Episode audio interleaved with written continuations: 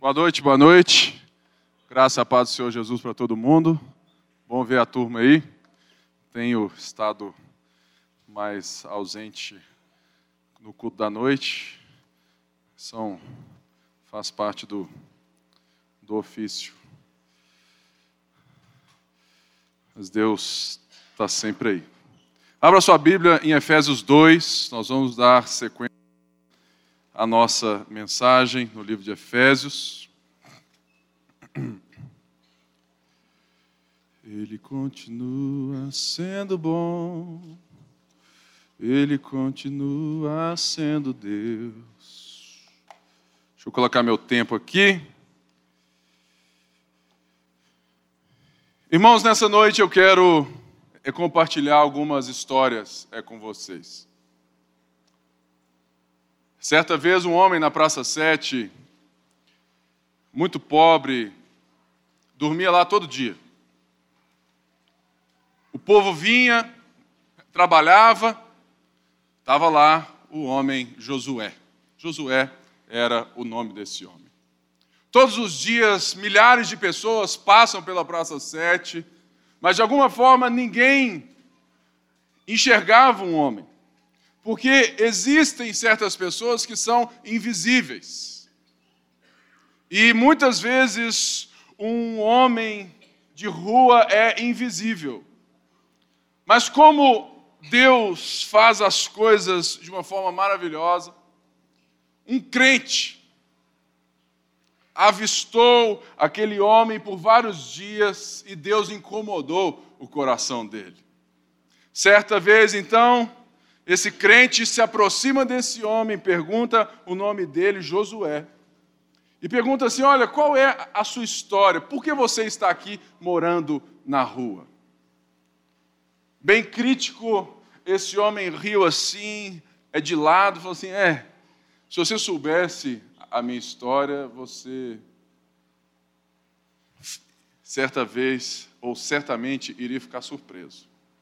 E Josué começa a contar a história para aquele homem.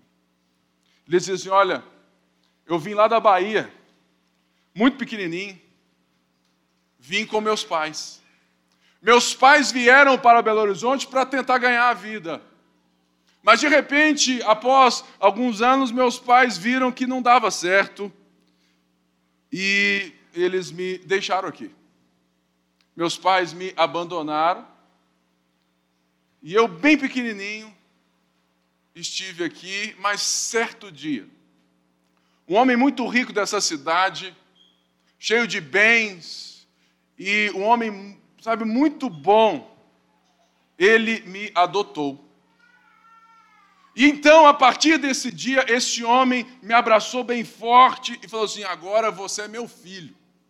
Você tem o meu nome e o que é meu é seu. Eu sou seu pai. E esse homem também deu a Josué, pequenininho, um. Sabe, sempre do lado dele alguém que fosse ensinar Josué uma nova realidade de vida. Ensinar a Josué a enxergar a vida a partir de uma nova ótica, a partir daquilo que ele realmente poderia, aonde, sabe, tudo aquilo que ele estava, tudo aquilo que aquele homem fez quando adotou Josué, falou assim: agora a sua vida é nova, e eu vou te dar não apenas novas vestes, mas eu vou te dar uma nova perspectiva da história. E aquele homem cresceu de uma forma muito linda.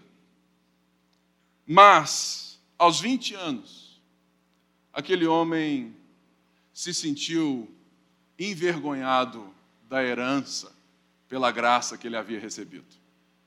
Porque ele olhou para os valores da sociedade, dizendo que só tem valor, só tem sucesso quem constrói na força do braço.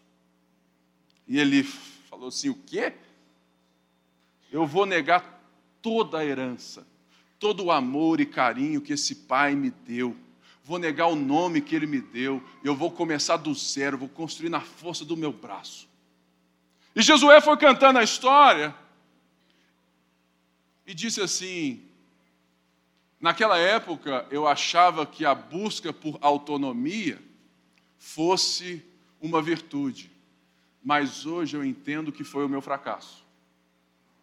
Quando eu decidi não aceitar aquilo que o Pai me deu com amor, com vontade, querendo construir do zero, eu comecei, mas logo, logo eu estava aqui morando na Praça 7.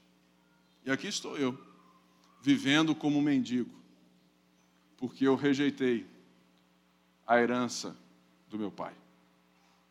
Você está quase chorando, né? Pois é, essa história é a sua e a minha história. Essa história eu acabei de, de criar ela, só para te mostrar o que nós vivemos e o que Paulo vai falar em Efésios 2. O que Paulo vai nos falar hoje tem muito a ver com herança, com pai, com graça e com dependência e não autonomia. Nós vimos há uns dias atrás, a partir aqui, é do verso 3, Efésios 1, 3, que o ben, diz assim: Bendito seja o Deus e Pai do nosso Senhor Jesus Cristo, que nos abençoou com toda a sorte de bênçãos espirituais nas regiões celestiais. Essa esse verso, esse início de carta, vai tocar todo o resto da carta, porque Paulo, então, ele vem e explica quais são essas bênçãos que nós recebemos, que o Pai, o Pai do nosso Senhor Jesus Cristo, nos abençoou. Está no passado. Aí você lembra de quando você faz aniversário, qual música que o povo canta para você? Eu te abençoo com toda sorte de bênçãos espirituais. Ó, oh, peraí.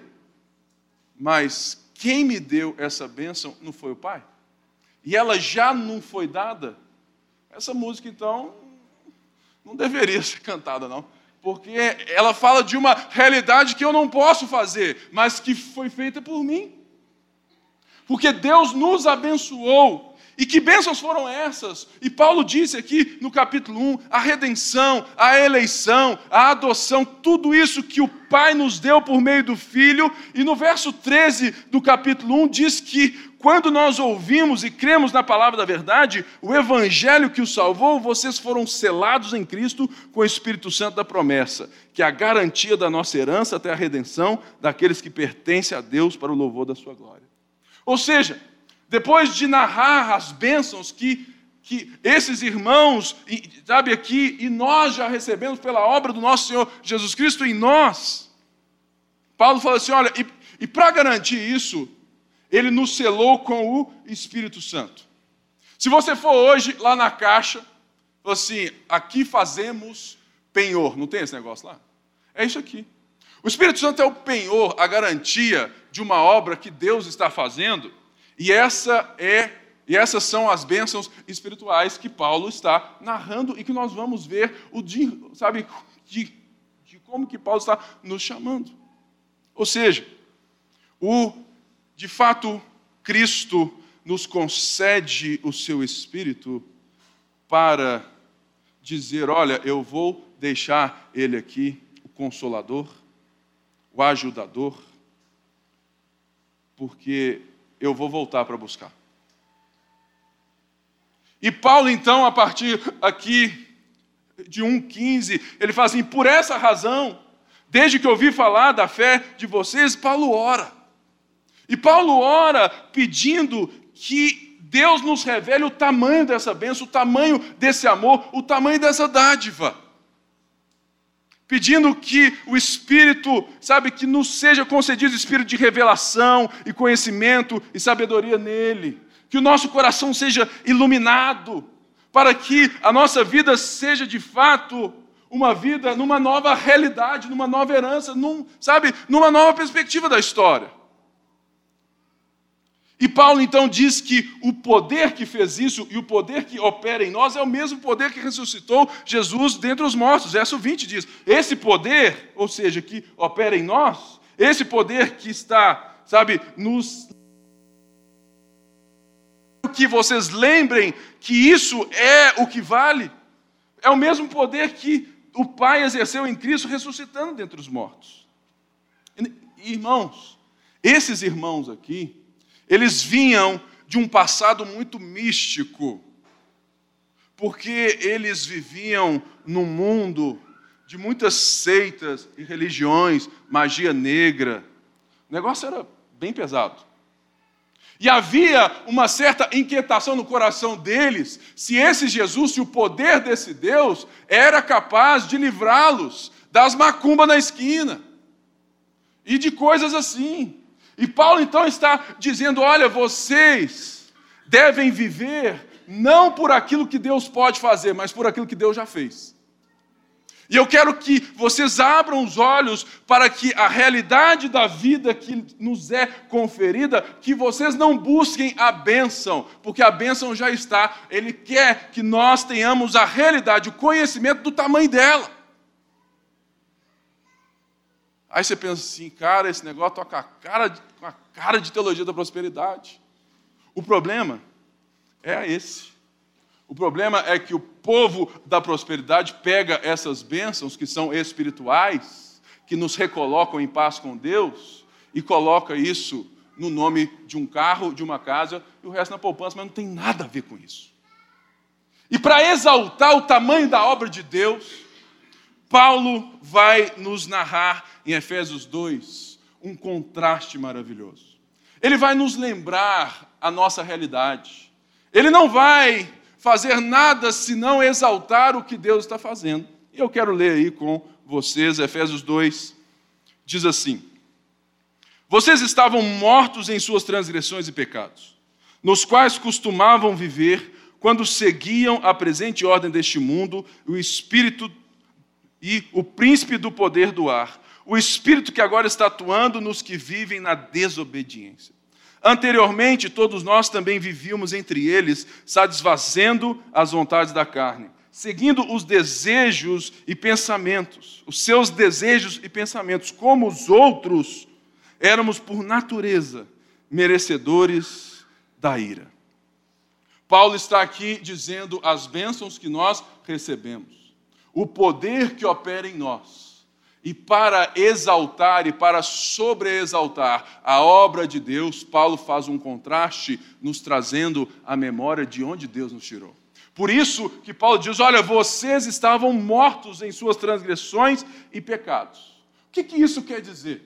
Que nós estamos mortos porque nós transgredimos a regra, nós pisamos fora, nós saímos fora da aliança, nós tomamos uma multa de trânsito, porque nós furamos o sinal. Nós transgredimos no mesmo sentido de quando você está casado e você tem relacionamento com outra pessoa, é uma transgressão. É uma falta, é um pênalti. Por isso nós estamos mortos, porque nós cometemos a falta, porque nós estamos aquém de servirmos a Deus da maneira que Deus é. E diz também que nós estamos mortos no... em nossos pecados. A palavra que pecado quer dizer errar o alvo. Paulo está dizendo que nós estamos mortos porque agora nós somos um povo que brinca de arco e flecha, de olho fechado. Mas a grande verdade é que nós, por mais que nós tentemos alcançar a Deus, a nossa flecha nunca chega nele, porque nós estamos mortos. Morto fala, gente? Morto sente, morto escolhe. A única coisa que morto faz, segundo o nosso pastor Márcio, e faz bem, é feder. Morto fede. Mas o morto não faz mais nada. Morto é morto. E Paulo está falando: vocês estão mortos. É como lembrarmos, sabe, do profeta que viu o vale de ossos secos. É isso aí. Nós éramos um bando de vale, era um vale de ossos secos. E ele diz: porque nós estávamos mortos nos nossos pecados e transgressões, e ele cita três coisas que nos dominavam: o mundo, as trevas e o pecado. Primeira coisa diz que nós, quais costumávamos viver quando seguimos a presente ordem deste mundo. O que seria então o mundo para nós? O mundo aqui é o sistema de pensamento, a cultura desse mundo autônomo, egoísta no pecado. É justamente quando nós vivemos nessa expectativa do Josué. Porque ele ouviu a cultura do mundo, o valor de um mundo totalmente egoísta, e falou assim: olha, é, a cultura não valoriza, não fala que é sucesso quem recebe herança, só quem construiu do zero. Por isso eu vou fazer. E o cara se deu mal. Porque aqui Paulo não está falando de uma coisa qualquer, mas sim que nós estávamos mortos espiritualmente para com Deus. Não havia qualquer capacidade de nos voltarmos a Ele. Nós estávamos mortos, não tinha esperança, estávamos sem Deus, já, já era. Por quê? Porque nós estávamos andando segundo o pensamento de uma ótica egoísta da vida. Basta ver as tragédias. Irmãos, vocês perceberam que em um mês a segunda maior empresa do Brasil até a época foi abalada e o maior time do Brasil também? Deus não está querendo nos falar alguma coisa, não? De uma forma ou de outra, toda tragédia é triste, mas todo crente deve encontrar na adversidade uma oportunidade. Deus está chacoalhando os ídolos das nossas, sabe, os ídolos do Brasil. Porque Ele está dizendo, Ele está chacoalhando a gente, porque, irmão, se você for entender que você tem que andar segundo os valores desse mundo, segundo a ótica de sucesso deste mundo, você vai ficar na Praça 7, na rua, porque os valores da herança de Deus são totalmente diferentes daquilo que nós costumávamos andar. E por isso Paulo fala: olha, vocês estavam mortos porque vocês fazem assim. Eu lembro, ou seja, eu, é, tipo assim, eu estudei, né, porque é muito tempo atrás, quando a igreja estava totalmente morta, pervertida, prostituída com o Estado, século XVI. O que que surgiu? Surgiu no homem uma inquietação de renascer. O renascimento vem nessa época que é justamente, olha, vamos nos divorciar desse negócio aqui, porque só está dando errado. Só está fazendo bem para o, o clero.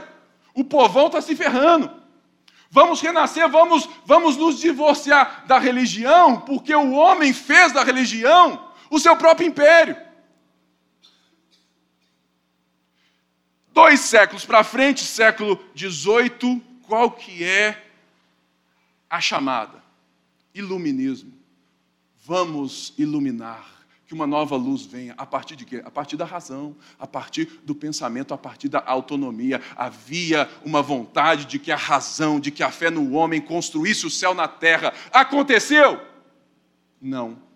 Duas guerras mundiais mostraram que o homem é incapaz de viver aquilo que só Deus pode o trazer de volta.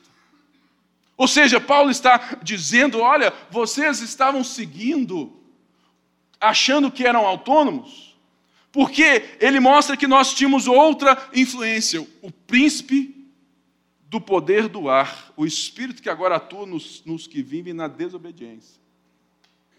A grande verdade é que a maior estratégia do diabo é te dominar, fazendo você achar que ele não existe e que você é o cara. Vai lá, Josué. Chuta a herança. Cospe no seu pai. Vai embora. E quando ele está lá, mendigo, lá na Praça 7, ele nem aparece mais. Irmãos, existe sim, em todo ser humano que acha que é livre, ele está sendo totalmente enganado porque ele é marionete das trevas. Paulo está, sabe, está dizendo: olha, quem é morto está seguindo uma ordem externa, um pensamento externo, não está pensando sozinho, está sendo pensado, está sendo dominado pelo espírito do poder do ar. Aí eu falei assim: o que é esse negócio de poder do ar?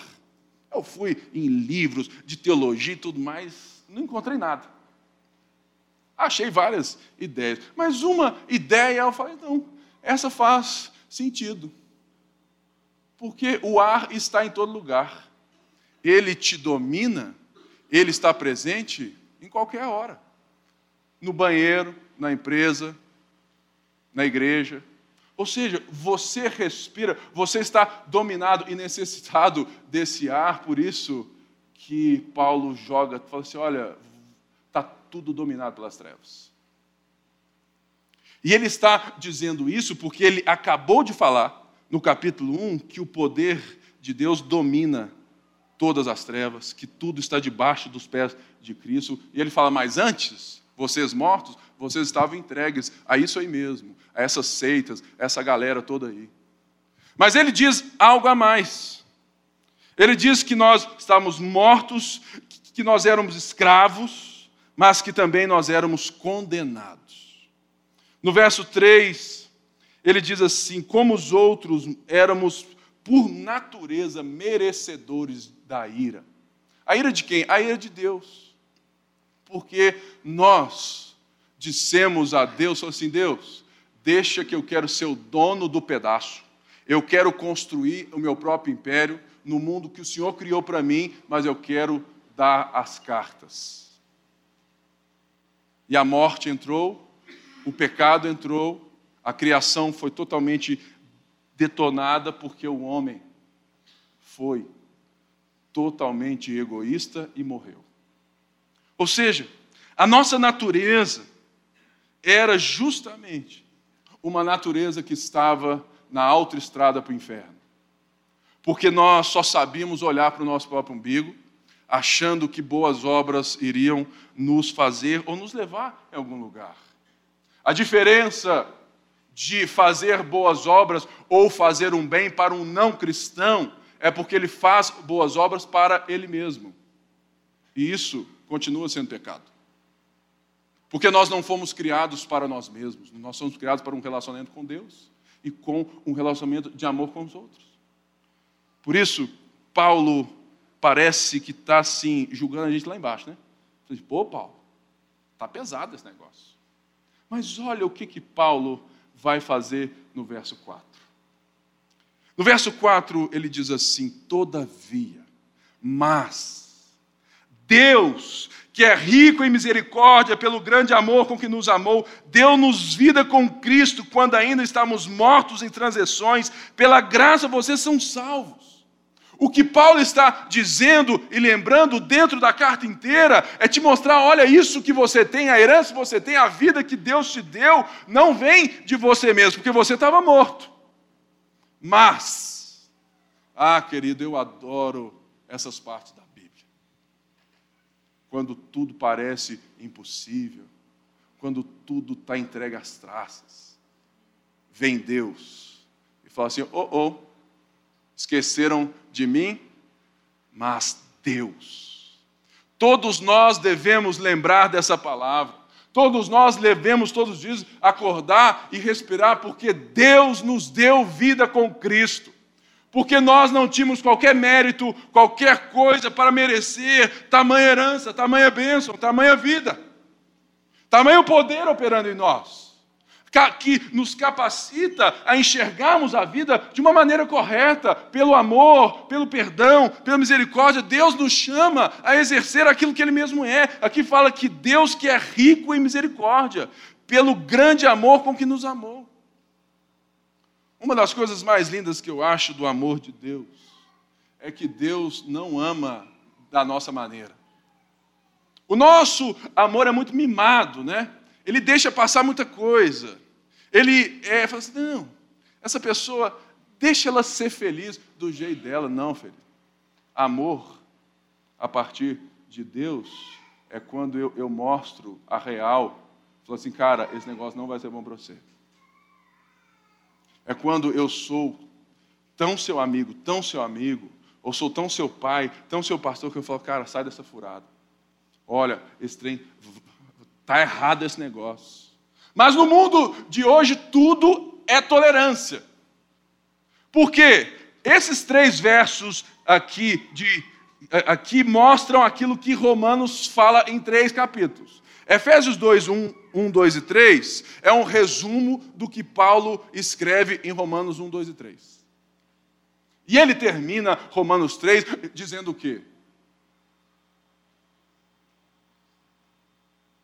Todos pecaram e destituídos estão da glória de Deus. Mas Deus, e Deus não fez algo pequeno. Aqui fala que Ele nos deu vida com Cristo, mas Ele faz em nós a mesma obra que Cristo recebeu. Deus ressuscitou a Jesus dentre os mortos. Ele ascendeu, está sentado à direita do Pai, e ele é exaltado, glorificado para todo sempre. E olha só o que o texto vai nos dizer aqui no verso 6. Deus nos, nos, ressuscitou com Cristo e com Ele nos fez assentar nos lugares celestiais com Cristo Jesus, para mostrar nas eras que hão de vir a incomparável riqueza de Sua graça, demonstrando em Sua bondade para conosco em Cristo Jesus. Pois vocês são salvos pela graça, por meio da fé. Isso não vem de vós, é dom de Deus, não por obras, para que ninguém se glorie.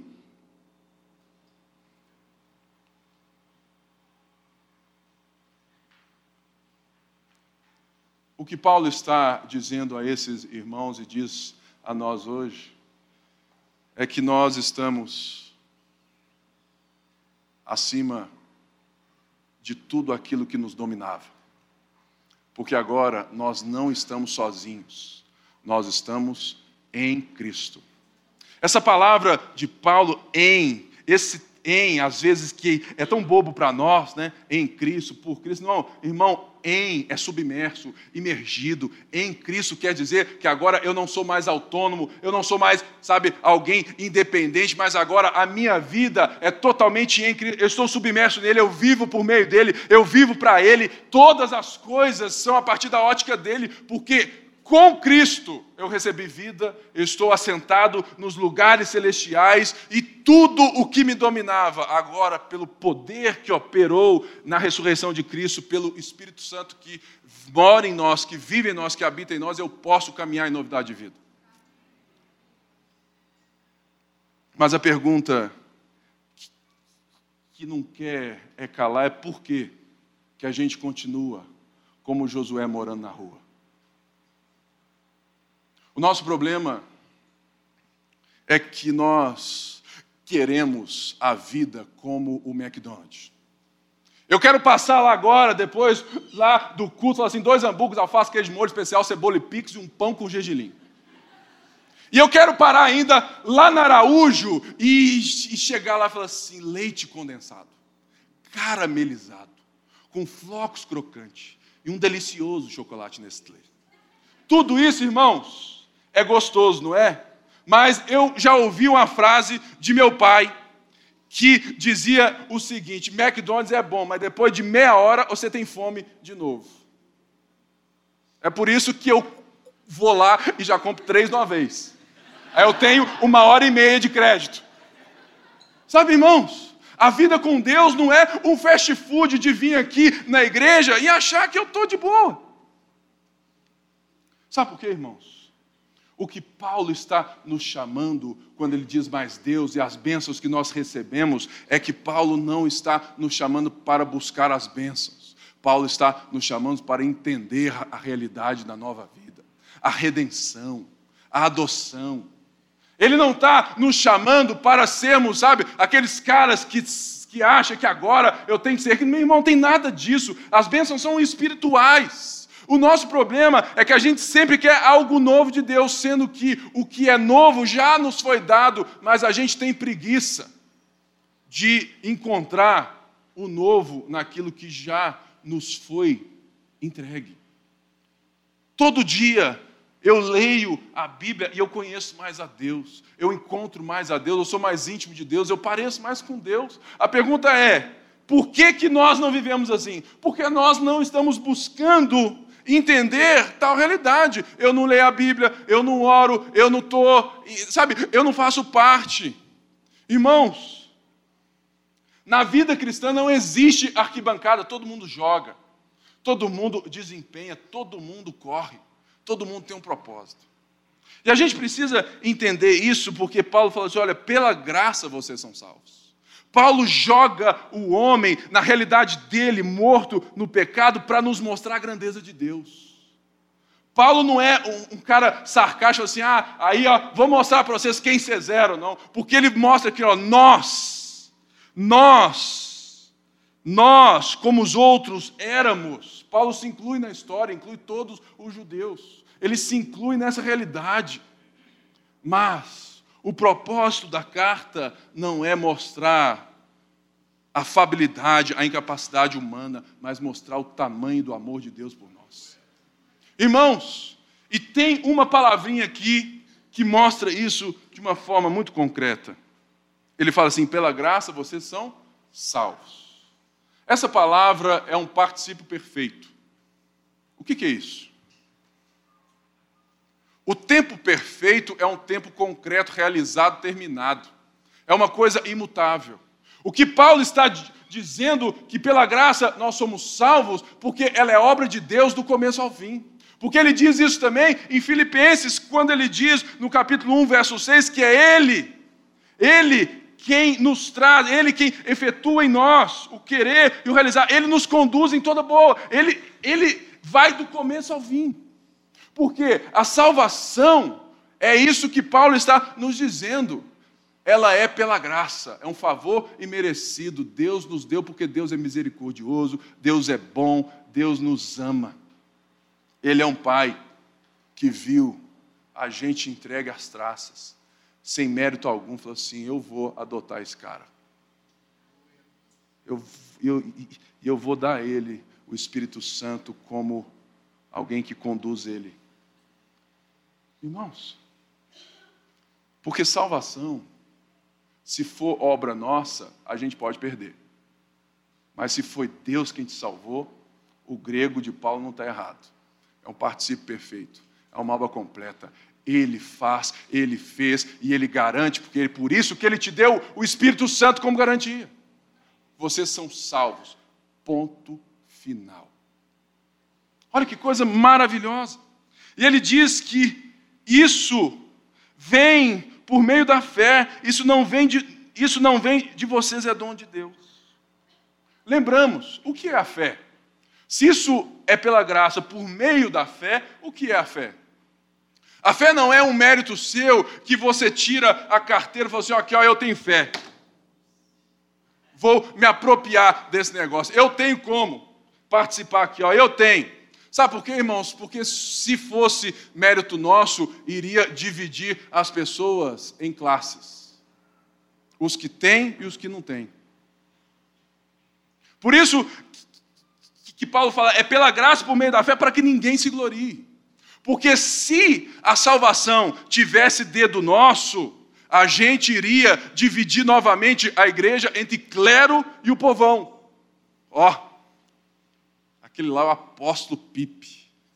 Opera sinais e maravilhas. Ó, esse homem. Irmão, aqui, nessa igreja, é todo mundo igual. Sabe por quê? Porque todo mundo saiu do mesmo lamaçal mas Deus que é rico em misericórdia. A diferença que existe entre nós não é de valor, é de dom. A mesma forma que eu estou aqui operando um dom recebido por Deus na minha vida, eu preciso do dom da sua vida, eu preciso do dom da sua vida, eu preciso do dom da sua vida. Eu preciso que todos aqui joguem para que a coisa seja completa, porque ele terminou o capítulo 1 dizendo que o corpo, a igreja, é a plenitude daquele que enche todas as coisas em toda e qualquer circunstância. Pela graça, para que ninguém se glorie. Por quê? Porque quando é assim, todo mundo pode voltar a olhar no olho, tratar igual, seja rico, seja pobre, seja qualquer que for a sua raça seja o que for, todo mundo aqui ó, pode olhar olho no olho, porque todos somos iguais perante Deus, porque foi Deus que nos salvou. Não existe, sabe, gente especial na igreja. Sabe quem são os verdadeiros especiais na igreja?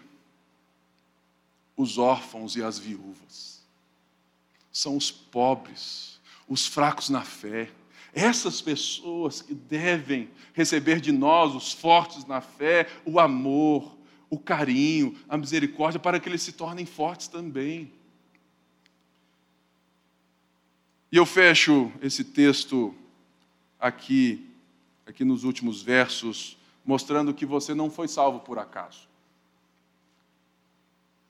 Paulo está nos mostrando que a obra de Deus, ela não é por acaso. Você, sabe, irmão, você não foi salvo por Deus, só assim, ah, fui salvo, estou aqui, né, esperando, de rolé, ah, estou lá, né, tem filho, trabalho, ganho meu dinheiro, perco meu dinheiro, passo isso, faço aquilo, ah, estou aí, esperando Jesus voltar.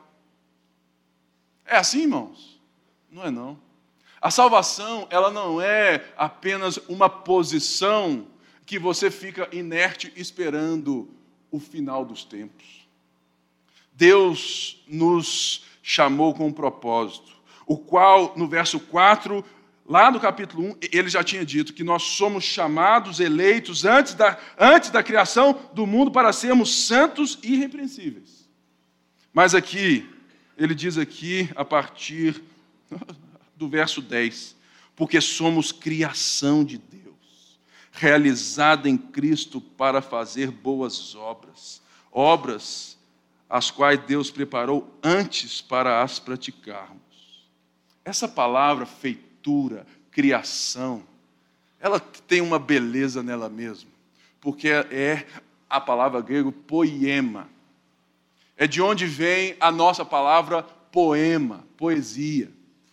O que o texto está dizendo é que nós somos criação de Deus, feitura de Deus, que Deus nos criou, nos recriou, porque Paulo diz isso em outra carta, que aquele que está em Cristo, nova criação é. Nós somos esse cuidado, esse carinho, como Deus escrevendo em nós, a partir de nós, um poema. Por quê? Porque Deus não nos chamou, Deus não nos salvou de uma forma estática, mas Ele, Ele diz, porque somos criação de Deus realizada em Cristo Jesus, para, para fazermos boas obras. Qual é a diferença da fé e obras? Nós temos que lembrar que o contrário de fé não é obra, é mérito. O contrário de fé não é obra, é mérito. O que nos difere agora que nós somos criados para fazer boas obras é porque agora as obras que nós estamos fazendo, o bem que a gente faz, o amor a tudo que a gente faz, seja você um médico, advogado, pastor, dentista, professor, dono de casa, pai, ou seja você a vocação e o dom e a boa que você tiver, está dizendo que isso deve ser feito como boa obra que ele preparou de antemão, por quê? Porque antes andavam segundo a carne, agora andamos segundo Deus. E nós trabalhamos segundo Deus. Nós beijamos as nossas esposas e namoradas com cuidado, né? Esse povo aí, segundo Deus. Nós nos relacionamos segundo Deus. É por isso que nós não queremos mais viver a segunda ordem desse mundo, porque nós temos o poder para não viver mais, porque nós somos feitura de Deus, o Espírito Santo é a garantia, é o selo, ele opera em nós. Por isso, irmão, nessa noite eu quero te dizer: se você vive essa vida com Deus de uma forma tão pequena, para não ser medíocre, o que Paulo nos chama é para algo tão lindo, mas que requer de nós essa fé, não como algo que eu boto na mesa e pago a conta, mas como um velho samba, que eu sempre canto ele aqui, e tem gente que fala assim, ah, não gosto, aí, porque ele fala muita música do mundo. Irmãos, porque eu tenho certeza que quando você ouvir essa música, você vai lembrar da mensagem. É por isso que eu faço isso. Você está lá no seu carro, lá e tudo mais, aí passa um homem, né? Com um som altão, dum, dum, dum. Aí está lá, bandeira branca, amor, não posso mais. Fé, irmãos, fé é bandeira branca. Falou assim: ó, eu desisto de ser autônomo eu desisto pela minha própria força. Eu tenho fé é na obra desse cara aqui. Eu tenho fé na obra de Cristo e eu vou deixar com que ela se apropie de mim dia após dia e por isso eu prossigo querendo conhecer a Deus, o poder da ressurreição, para que de alguma forma eu participe dos seus sofrimentos. É por isso, irmãos. Que Paulo fala isso em Filipenses, fala, cara, agora nada vale mais a pena, porque agora eu não quero conhecer algo novo, eu quero conhecer de verdade o tamanho do negócio, o tamanho dessa pessoa que me alcançou, que me redimiu, quando eu era um religioso, que estava perseguindo até os, aqueles que eram do caminho. Por isso, Paulo fala: eu, eu sou o pior dos pecadores. Deus preparou boas obras de antemão para nós praticarmos. Que obras são essas? É a tal rotina. O problema não é o que você faz diferente. O problema é como você pode fazer diferente.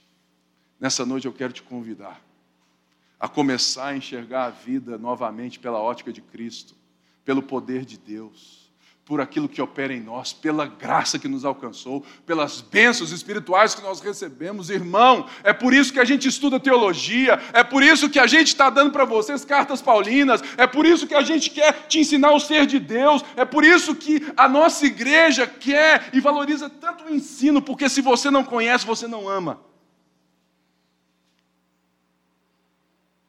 Ah, eu vou ter uma nova revelação. Cara, para quê? Se você não conhece nem essa direito. Não existe nova, existe essa. Adoro. Tem um meme, né? Muito legal. Deus, fala, fala comigo, Deus. Tem uma mãozinha assim, ó. É com a Bíblia. Toma a Bíblia aí, ó, lê aí.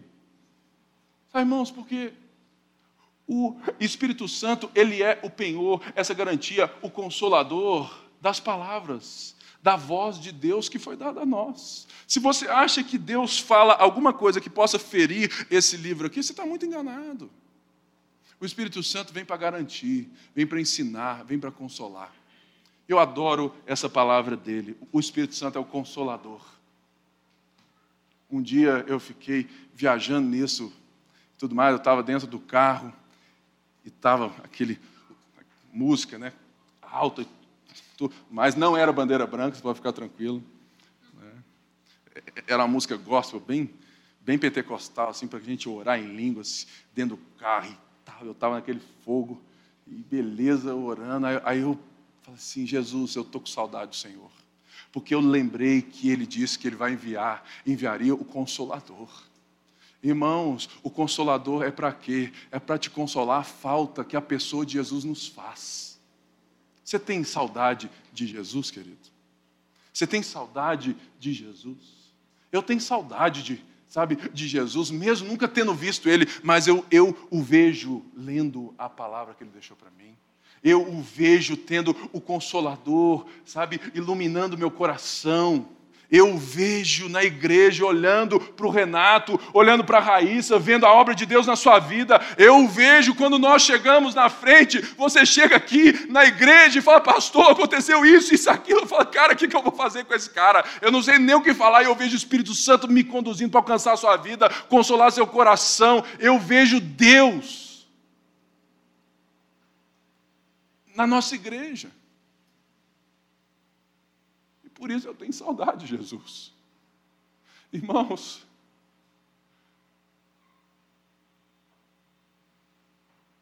é tão grande. E a gente fica lá na Praça 7, mendigando pão, sendo que tem um pai que nos adotou, nos tirou do lamaçal, e a gente continua querendo andar pela ordem desse mundo, querendo falar que sucesso é o que o mundo diz que é, irmãos. Você pode ser o cara mais top do mundo. Se você não é íntimo de Deus, você vai terminar da mesma forma que o Josué terminou, se ele não se encontrou novamente com o Pai. Da mesma forma que a salvação é pela graça para que ninguém se glorie. Quem se gloria vai se ver totalmente no mesmo lugar, na mesma hora e igualzinho quando chegar lá no final, falou assim: ó, oh, não é que o Pipe, aquele gago que pregava, estava certo? Jesus é Deus. Sabe por que no inferno vai ter choro e ranger de dente? Sabe por quê, querido? Porque no inferno as pessoas vão ter plena consciência de, de quem Jesus é e daquilo que Deus fez. E, e, e vai ter choro e ranger de dente. Fala assim, cara, porque vai ter entendimento da boa nova. E eles vão chorar e ranger de tal maneira porque não vai ter mais jeito. Eles vão ter o mesmo conhecimento da realidade, da verdade, de quem vai lá estar com Cristo. Mas quem vai estar com Cristo, você entre no gozo do seu Senhor. Mas esses, a parte de mim, que eu nunca te conheci. Igreja não é lugar de religião. Igreja é lugar de relacionamento. Igreja é lugar de buscarmos a pessoa de Jesus e não apenas bênçãos circunstanciais. E eu quero desafiar toda a igreja nessa noite. Nessa semana, nós vamos ter um tempo de jejum e oração. Porque se nós queremos conhecer esse poder, a primeira coisa que a gente tem que fazer é dobrar o joelho. Primeira coisa que nós temos que fazer Fala, irmãos, eu acho essa igreja muito legal. Mas eu eu olho para Cristo e falo assim, cara, tem muito mais. E eu quero, eu quero viver isso, eu quero buscar isso. Por isso, nessa semana, nós vamos jejuar por nós mesmos. Por nós mesmos. Jejum não é só a ausência de alguma coisa. E jejum não é para que você alcance uma benção. Ah, eu vou jejuar e tal para o meu carro vir. Não, isso não é jejum, isso é voto. Ou promessa. Jejum, eu me abstenho de alimento por um tempo. E eu oro nesse momento, eu reflito na palavra nesse momento, não para que Deus mude as circunstâncias externas, mas para que Deus mude as circunstâncias do meu coração. Isso é jejum. Por isso eu quero convidar, ou conclamar, ou convocar vocês a, nessa semana, pelo menos um dia, você vai fazer um jejum. Para buscar mais a Deus, para se dobrar mais diante de Deus. E a última coisa, a nossa igreja precisa de você. Lagoinha precisa que todo mundo jogue. Vocês viram aí um monte de coisa que está aí nas mídias.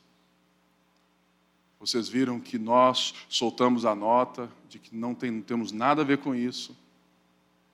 Mas eu olho a igreja, a nossa igreja.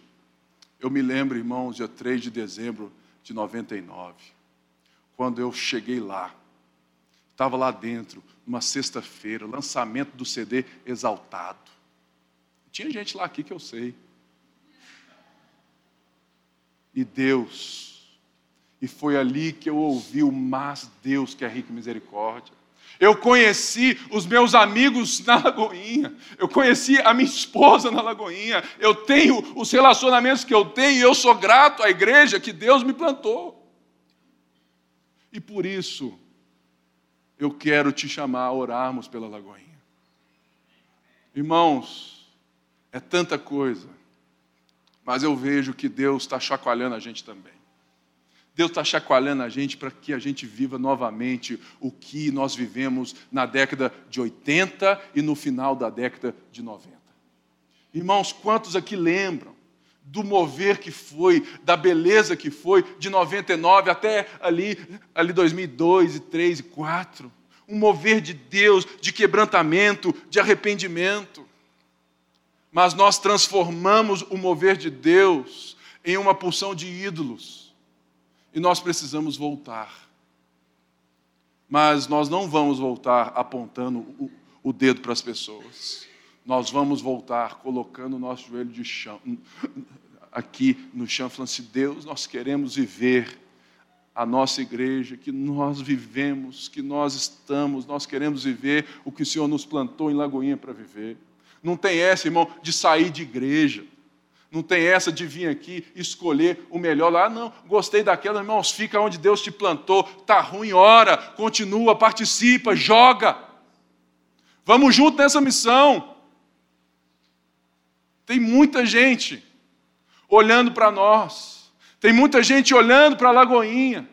E a gente precisa viver essa realidade que Paulo nos chama em Efésios, para que as pessoas sejam inspiradas por nós, que Deus seja exaltado por nós. Por isso, eu queria te pedir menos rede social e mais oração ao Pai. Não vamos postar nada não vamos fazer juízo de nada, vamos apenas deixar que o justo juiz conduza a nossa história, conduza a nossa vida, porque eu sei, e eu não estou aqui à toa, que Deus tem algo fresco para renovar a nossa igreja, para ter um propósito para nós. Eu creio que a Lagoinha Mineirão faz parte desse propósito. Amém?